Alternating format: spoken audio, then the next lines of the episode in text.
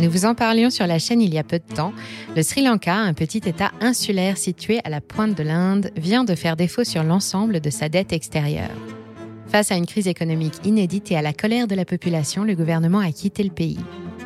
Le 12 avril dernier, privé de ressources sanitaires, alimentaires et financières, le Sri Lanka a annoncé à ses créanciers internationaux qu'il ne rembourserait pas ses dettes, une échéance de 4 milliards de dollars sur un prêt de 51 milliards accordé par le FMI.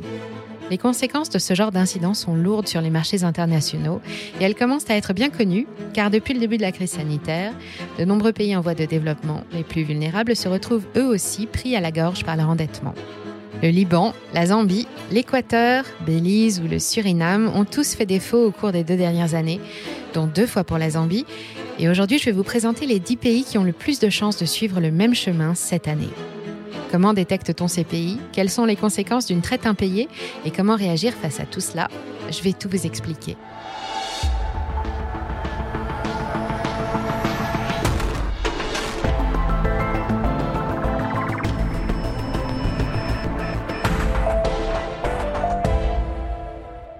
Comme tout agent économique, un État a parfois des besoins qu'il ne peut pas toujours financer avec ses seules ressources.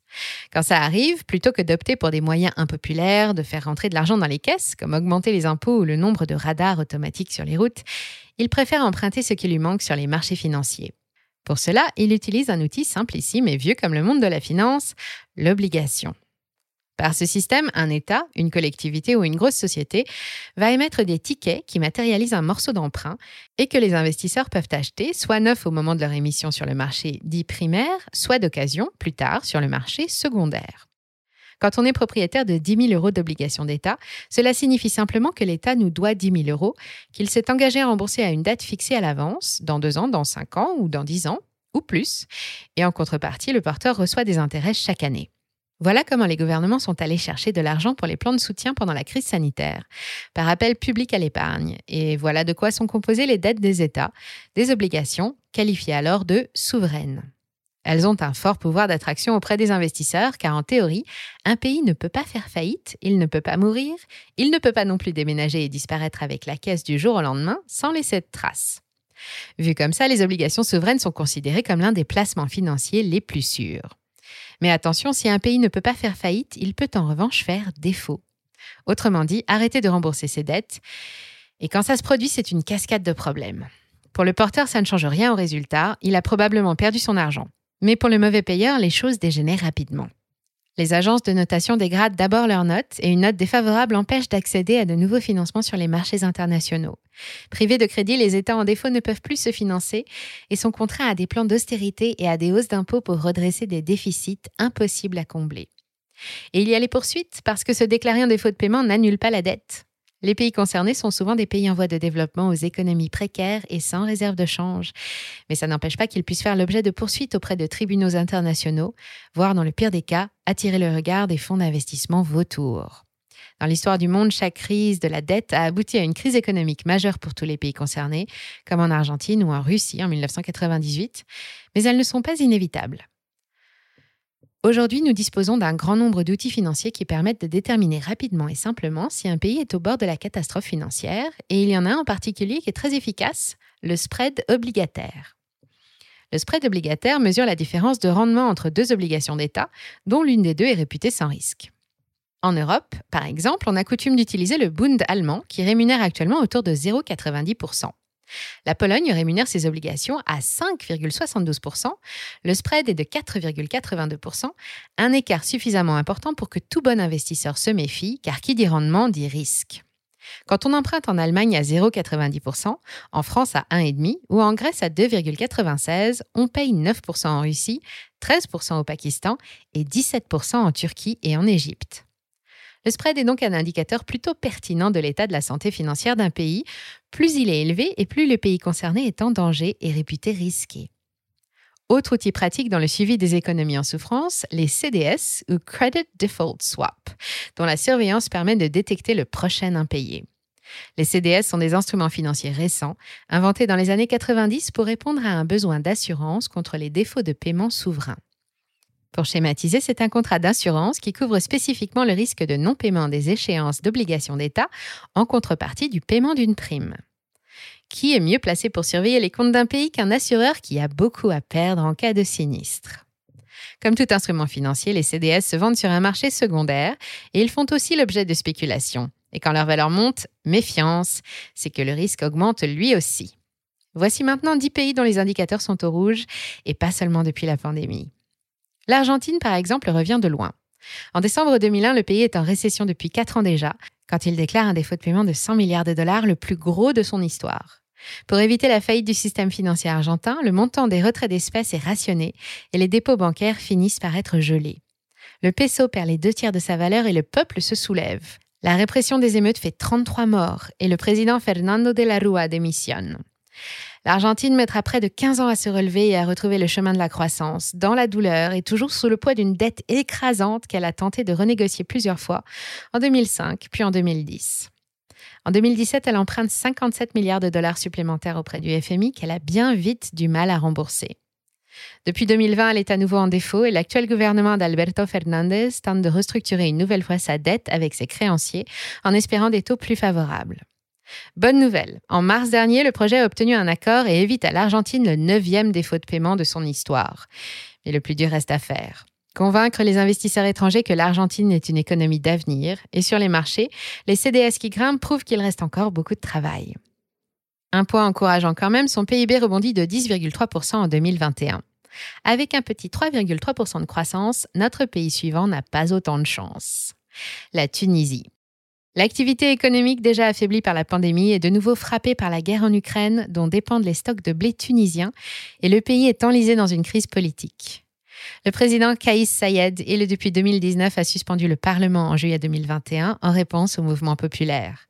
Il vient d'organiser un référendum pour modifier la Constitution à son avantage, qui pourrait ne pas garantir les droits fondamentaux du peuple, et certains observateurs parlent même de voie ouverte vers la dictature. Avec une abstention de 70%, le oui l'emporte à 95%.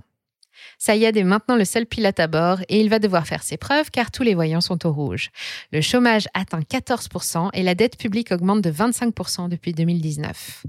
Elle atteint 105 milliards de dinars, soit environ 33,7 milliards d'euros, et représente 92,7% du PIB. Moody's et Fitch ont fait une petite mise à jour de leurs notes en avril dernier, alors que le rapport du budget de l'État pour 2022 annonce un déficit des comptes publics de 10% du PIB. Entre 2020 et 2021, le service de la dette a augmenté de 45%. Le pays subventionne les denrées alimentaires de base et il a plus que jamais besoin d'argent pour poursuivre son plan de réforme et se remettre sur les rails de la croissance. Le gouvernement prévoit dans sa loi de finances 2022 un nouveau grand emprunt national, dont une deuxième tranche est ouverte depuis le début du mois de juillet. Les obligations sont émises sur 5 ans, au taux fixe de 9,6% ou variable avec une prime de 2,75%. Avec de tels rendements, investir en Tunisie devient plus risqué qu'au Bangladesh, mais pas autant qu'au Salvador, notre pays suivant qui emprunte, lui, à plus de 20%. Toujours aussi dépendant des États-Unis pour ses exportations, le Salvador a lui aussi été lourdement frappé par la pandémie et l'activité peine à retrouver ses niveaux d'avant-crise. L'année dernière, le gouvernement de Nayib Bukele a été l'un des premiers à adopter le Bitcoin comme monnaie légale, mais depuis, la crypto-vedette a perdu presque 50% de sa valeur. Les réserves converties en Bitcoin se sont envolées. Il n'en reste que 49 millions de dollars à l'heure où nous réalisons cette vidéo. Pour éviter de faire défaut sur ces échéances de 2023 et 2024, le Salvador essaye lui aussi d'obtenir une facilité de crédit d'un montant de 1,5 milliard de dollars auprès du FMI. Cet argent doit servir à racheter en partie ses propres obligations à échoir au prix du marché, mais la démarche s'annonce compliquée. Aujourd'hui, les investisseurs redoutent la prochaine échéance de janvier 2023, que le Salvador tente de rassembler en proposant la première obligation souveraine en Bitcoin à 6,50% sur 10 ans. Et c'est un désastre. Avec le crash des crypto-monnaies, non seulement personne ne s'y intéresse, mais sur les marchés secondaires, les obligations souveraines à 10 ans se servent à présent 24% d'intérêt et ont perdu plus de 15% de leur valeur. Les craintes sur le Bitcoin ont encore amené les agences de notation à dégrader sa note à long terme. Et surtout, il manque toujours un milliard de dollars pour boucler le budget et sans lui, on se dirige droit vers l'impayé. Toujours en Amérique, un peu plus au sud, il y a l'Équateur. L'économie du plus gros producteur mondial de crevettes est aussi totalement dépendante du pétrole et elle est terrassée par la hausse des prix. Le PIB par habitant, 5600 dollars par an, est en baisse pour la première fois depuis 1998. Malgré son potentiel minier et ses ressources maritimes, il n'y a pas d'investissement, plus de touristes, la main-d'œuvre est peu qualifiée, la pauvreté et la corruption sont omniprésentes et le climat social est explosif. Comme en Tunisie, le gouvernement subventionne l'alimentation, mais aussi les carburants qui lui coûtent très cher. En 2020 déjà, la dette publique représenterait près de 61% du PIB et le pays n'a pas pu faire face à ces échéances. Il s'est alors tourné vers les États-Unis pour obtenir une ligne de crédit de 3 milliards et demi de dollars, accordée à condition que l'Équateur cesse tout commerce avec les géants des télécoms chinois. Chez Moody's, la cote est inchangée depuis l'année dernière. La dette équatorienne est toujours considérée comme spéculative, de mauvaise qualité et très risquée. La croissance est faible, l'échéance américaine approche et les caisses sont vides. De l'autre côté du globe, l'argent manque dans d'autres caisses comme celle du Pakistan. La dette de 217 milliards de dollars coûte cette année 43% des ressources totales de l'État et il ne lui reste plus que quelques 14 milliards de dollars de réserves, l'équivalent de deux mois d'importation. C'est peu comparé aux 12 milliards de dollars d'échéances annuelles auxquelles il doit prochainement faire face. Les taux directeurs viennent de remonter à 8,75% pour calmer la dévaluation de la roupie de plus de 30% et le pays fait lui aussi appel au FMI pour l'aider à honorer ses prochaines échéances. Il faut aussi convaincre ses autres principaux créanciers, l'Arabie saoudite et la Chine, d'accepter de restructurer sa dette pour éviter le défaut de paiement. Lui aussi a vu sa note se dégrader et emprunte actuellement sur les marchés à 13%. Partons maintenant de l'autre côté de la Méditerranée, vers le continent africain, où deux autres pays particulièrement vulnérables tirent la sonnette d'alarme. Il s'agit de l'Égypte et de l'Éthiopie. L'Égypte croule sous une dette extérieure de plus de 100 milliards de dollars à échéance de 5 ans seulement, dont 3,3 milliards de dollars à rembourser en 2024. Mais la guerre et ses conséquences frappent le pays alors qu'il se préparait à affronter une succession de plans d'austérité et de programmes de réforme douloureux sous le patronage du FMI. Comme le Liban ou le Soudan, l'Égypte fait face à une crise alimentaire inédite. Le pays est particulièrement dépendant de l'Ukraine et de la Russie, qui lui fournissent habituellement près de 85% de ses blés, maïs, orge, colza et huile, et la guerre a rendu les produits de première nécessité inaccessibles à la plupart des ménages. Avec un tiers de la population qui vit sous le seuil de pauvreté, les autorités doivent encadrer le prix du pain et demandent de l'aide à la Banque mondiale et au FMI pour financer les prochaines échéances. Les rendements des obligations égyptiennes n'en finissent plus d'augmenter et la courbe des CDS suit une trajectoire directe vers la Lune. La tendance n'est donc pas très optimiste et la couleur est la même en Éthiopie. C'est toujours l'un des pays les plus pauvres du monde, mais c'est aussi l'une des économies les plus prometteuses d'Afrique si elle n'était pas déchirée par une guerre civile qui n'en finit pas. Jusqu'à 2018, elle affichait un taux de croissance à deux chiffres, mais sa dette extérieure pèse trop lourd et freine son développement. En janvier 2021, surendettée, elle a sollicité un rééchelonnement auprès du Club de Paris au G20 au risque de détériorer ses relations avec la Chine, son autre principal prêteur, mais les négociations prennent du temps et sont toujours en cours. En Europe de l'Est, la guerre qui oppose l'Ukraine au Bélarus en tant qu'allié de la Russie les réunit autour d'un point commun. Les deux pays seraient aussi au bord du défaut de paiement. Pour l'Ukraine, les raisons sont évidentes, mais elles ne sont pas seulement liées à la conjoncture. Quand il a été élu avec 73% des suffrages, l'actuel président Volodymyr Zelensky était décidé à lutter contre le climat permanent de corruption.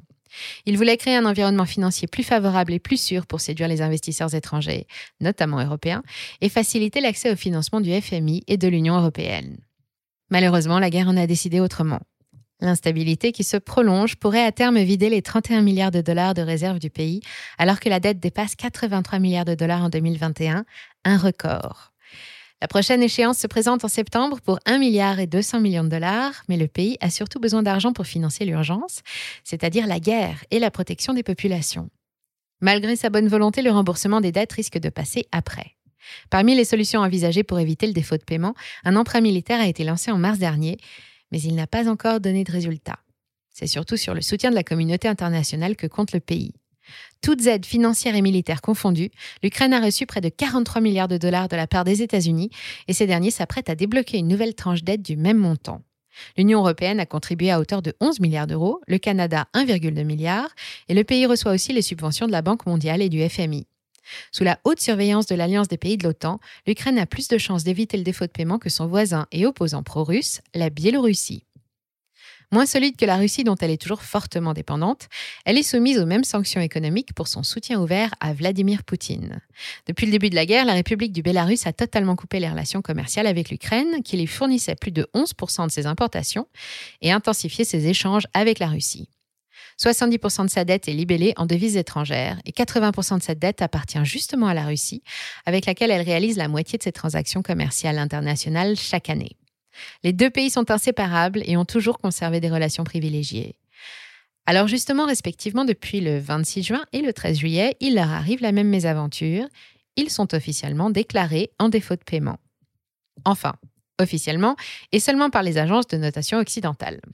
Selon l'agence Moody's, la Biélorussie et sa grande sœur n'ont pas honoré leurs dernières échéances, un paiement de 22,9 millions de dollars côté Bélarus et un autre de 100 millions de dollars côté russe. Effectivement, les investisseurs étrangers détenteurs de dettes souveraines russes ou biélorusses n'ont pas touché leur argent, mais en réalité, l'échéance a bien été payée et les fonds transférés à la bonne date. Mais comme les sanctions ont exclu la Russie et ses alliés du système SWIFT et que leurs avoirs en dollars et en euros sont gelés, depuis le mois de mai, les sommes payées rubis sur l'ongle, mais en roubles, sont toujours coincées dans les livres de la banque Citigroup qui refuse de les faire parvenir à leurs destinataires. Le motif? Les créanciers attendent des dollars ou des euros et les obligations concernées ne sont pas convertibles en roubles. Les deux pays sont furieux car ils ont largement les moyens de rembourser leurs dettes et ils refusent d'être considérés comme de mauvais payeurs. Les agences qui n'ont plus le droit de noter la Russie depuis la crise de Crimée sont maintenant soupçonnées de vouloir participer à l'organisation d'une faillite artificielle. Serait-ce une bataille gagnée dans la guerre économique lancée contre la Russie? Pas si sûr, car pour être réellement déclaré en défaut de paiement, il faudra que 25% des créanciers lésés portent plainte. D'ici là, la dette russe continue d'intéresser la Chine tant qu'elle ne deviendra pas trop risquée. Ce qui n'est pas le cas de la plupart des pays que j'ai cités, plus tout ce que je n'ai pas pu aborder comme le Nigeria, le Ghana, la Turquie, l'Ouganda, le Kazakhstan ou encore le Kenya. Des États fragiles, dépendants, classés dans les pays en voie de développement ou pays émergents et qui sont soigneusement observés par les autorités financières internationales. Parmi eux, il y a ceux qui se relèvent difficilement du stop and go mondial de l'économie après la pandémie, des difficultés plus conjoncturelles que structurelles, mais les ressources manquent pour y faire face. Et il y a ceux qui luttent déjà depuis des années pour corriger leurs défauts et qui ont recours aujourd'hui à la dette juste pour payer la charge de la dette déjà existante. Dans une banque, on appelle ça de la cavalerie. Mais un État n'est pas un client comme un autre, je l'ai déjà dit. Selon les marchés, et à l'exception de la Russie et de la Biélorussie, on considère que tous les risques qui pèsent sur ces économies vulnérables n'ont pas encore été entièrement dévoilés. Ils vont bien évidemment dépendre de l'évolution des conflits actifs ou dormants. Il faut donc encore s'attendre à quelques mauvaises surprises. On pense à l'Ukraine, mais aussi à Taïwan, déclaré depuis 2017 endroit le plus dangereux du monde par le prestigieux magazine The Economist. Et principalement pour cette raison, la visibilité à 2023 est très moyenne et celle à 2024 est nulle. Merci d'avoir suivi cet épisode jusqu'au bout. Si ça vous a plu, on compte sur vous pour le partager autour de vous. Laissez un like ou une bonne note et vous abonner pour être informé des prochaines sorties. Et moi, je vous dis à très bientôt sur Money Radar.